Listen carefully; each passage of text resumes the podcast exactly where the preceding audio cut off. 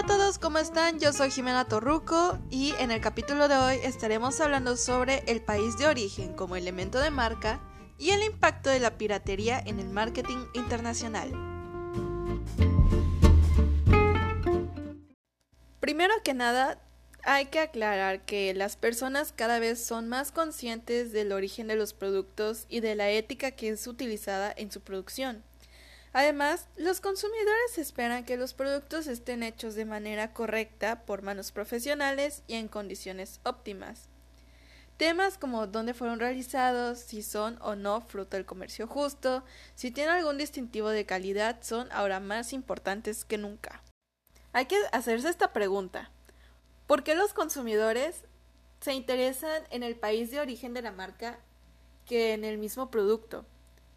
Y o sea, ¿alguna vez te has preguntado cómo te ven los demás? ¿Qué es lo primero que se te viene a la mente de aquellos que te conocen cuando piensan en ti?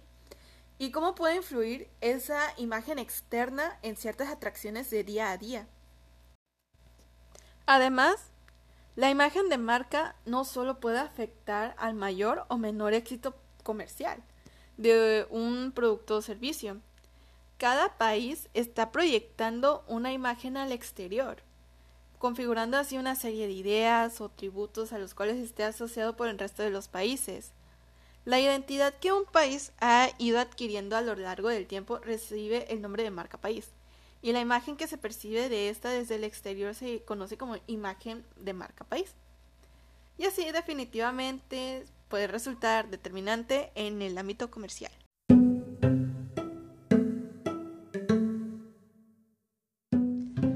Hacerlo un poco más simple, creo que el mejor ejemplo que puedo utilizar es en el Made in. El Made significa lo que es el origen de manufactura del producto de origen del producto. Sí, sé que es, sé que sonó muy saturado de la palabra producto, pero así es. Luego tenemos el in, que se refiere a la procedencia y a la dimensión geográfica. Y es por ello que nosotros tenemos la percepción de que made in es hecho en y lo asociamos. Así de, esto será bueno, esto será malo, durará, no durará y así. Como los juguetes del tianguis que comprabas a los 13 años o de los que compraba tu mamá y tu celular ese que cantaba ay ay ay I'm the butterfly. Bueno, así, esos estaban hechos en China. Y era una gran sensación. Ahora, quiero yo relacionar este tema con otro porque van de la mano y son la piratería.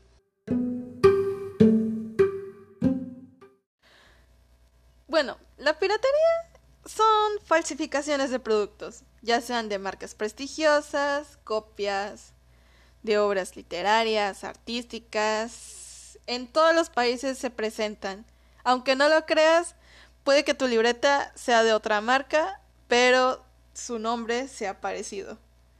¿No les ha pasado que han comprado un producto y al día siguiente van al tianguis y encuentran un producto que está hecho en otro país y que tiene un nombre parecido al mismo logo?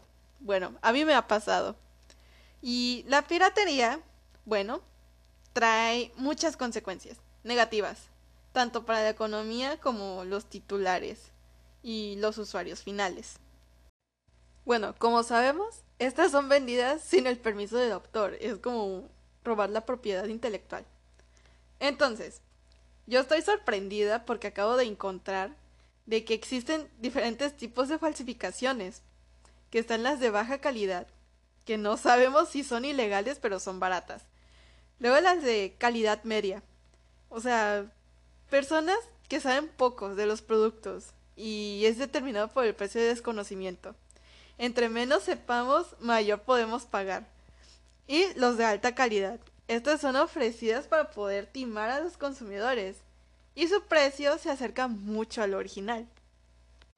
Además, las consecuencias de la piratería se pueden repercutir tanto en economía como en tu propia salud. En este caso, los dispuestos skincare y así productos de consumo final. Las marcas es víctima de piratería. sufren pérdidas económicas debido al número de productos que han dejado de vender. Y el uso ilegal es un signo distintivo que produce ingresos a uno o varios infractores. Además, esto no solamente te, o sea, no solamente han dejado de vender, han deteriorado la reputación de la marca, porque el comprador piensa que el bien o servicio adquirido es el original, cuando no lo es, y culpa de mala calidad al dueño de la marca auténtica. ¿No les ha pasado? Porque a mí sí. Y la verdad me siento mal por ello. Y a lo largo de esto, hace que el producto salga del mercado debido a la disminución de compradores. Un ejemplo claro que yo he visto y ha estado en las noticias son los labiales de Kaylee. ¿Sí? Todos conocemos los labiales de Kaylee y que son de una buena calidad, pero en cuanto salieron, wow. Todos empezaron a sacar su mercancía pirata. Y todos empezaban a comprar, no, pues 20 pesos un labial. Y, ay, no, qué barato. Pero no, lo barato te cuesta caro porque también puede repercutir en tu salud. Y eso ha hecho que su marca bajara, o sea, pero cañón, su posicionamiento de que no, pues es de gran calidad cuando cuando estás comprando productos pirata. Y aparte de eso, tenemos la falsificación de bienes. Esto genera disminución de ingresos al Estado, o sea, afecta directamente ya a nuestra economía. Los infractores no cancelan impuestos por la elaboración, importación, distribución y comercialización de los productos. Aunque no debemos dejar que el canal de distribución los más afectados son los más afectados somos nosotros los consumidores. Se imaginan, afectan el patrimonio del consumidor y algunas ocasiones dependiendo del producto, como bien aquí se menciona en una página y en varios foros, el estado de salud o incluso la vida.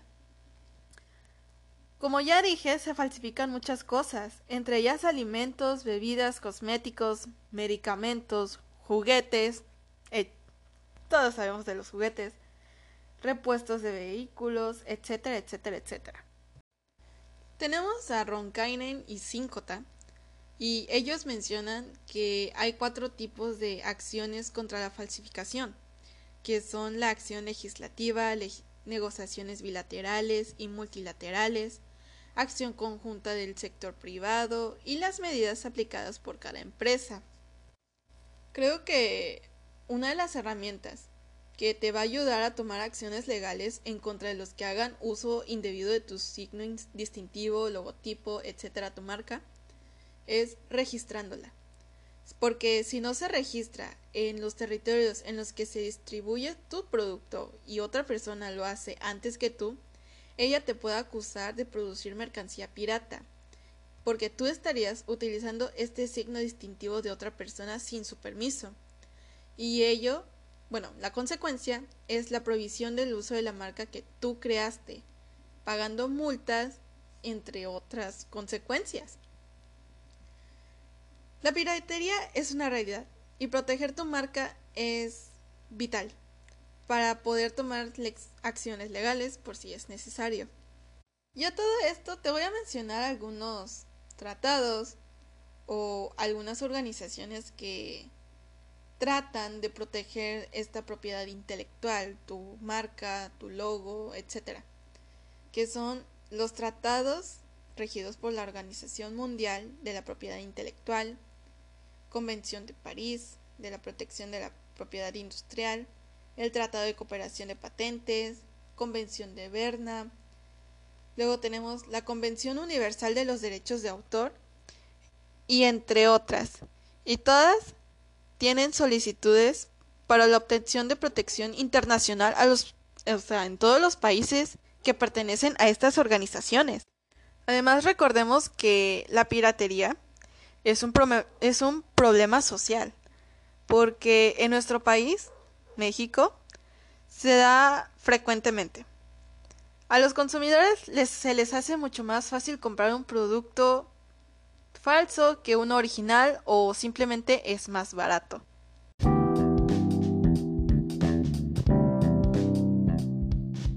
Y como conclusión, y consejo es que siempre revisen las letras Made in. Aparte que chequen el producto.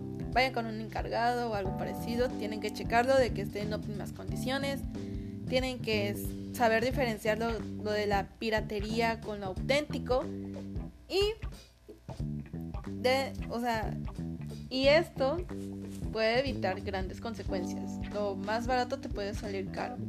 Y es mejor que me salga caro que más barato. Prefiero algo más auténtico que uno falso.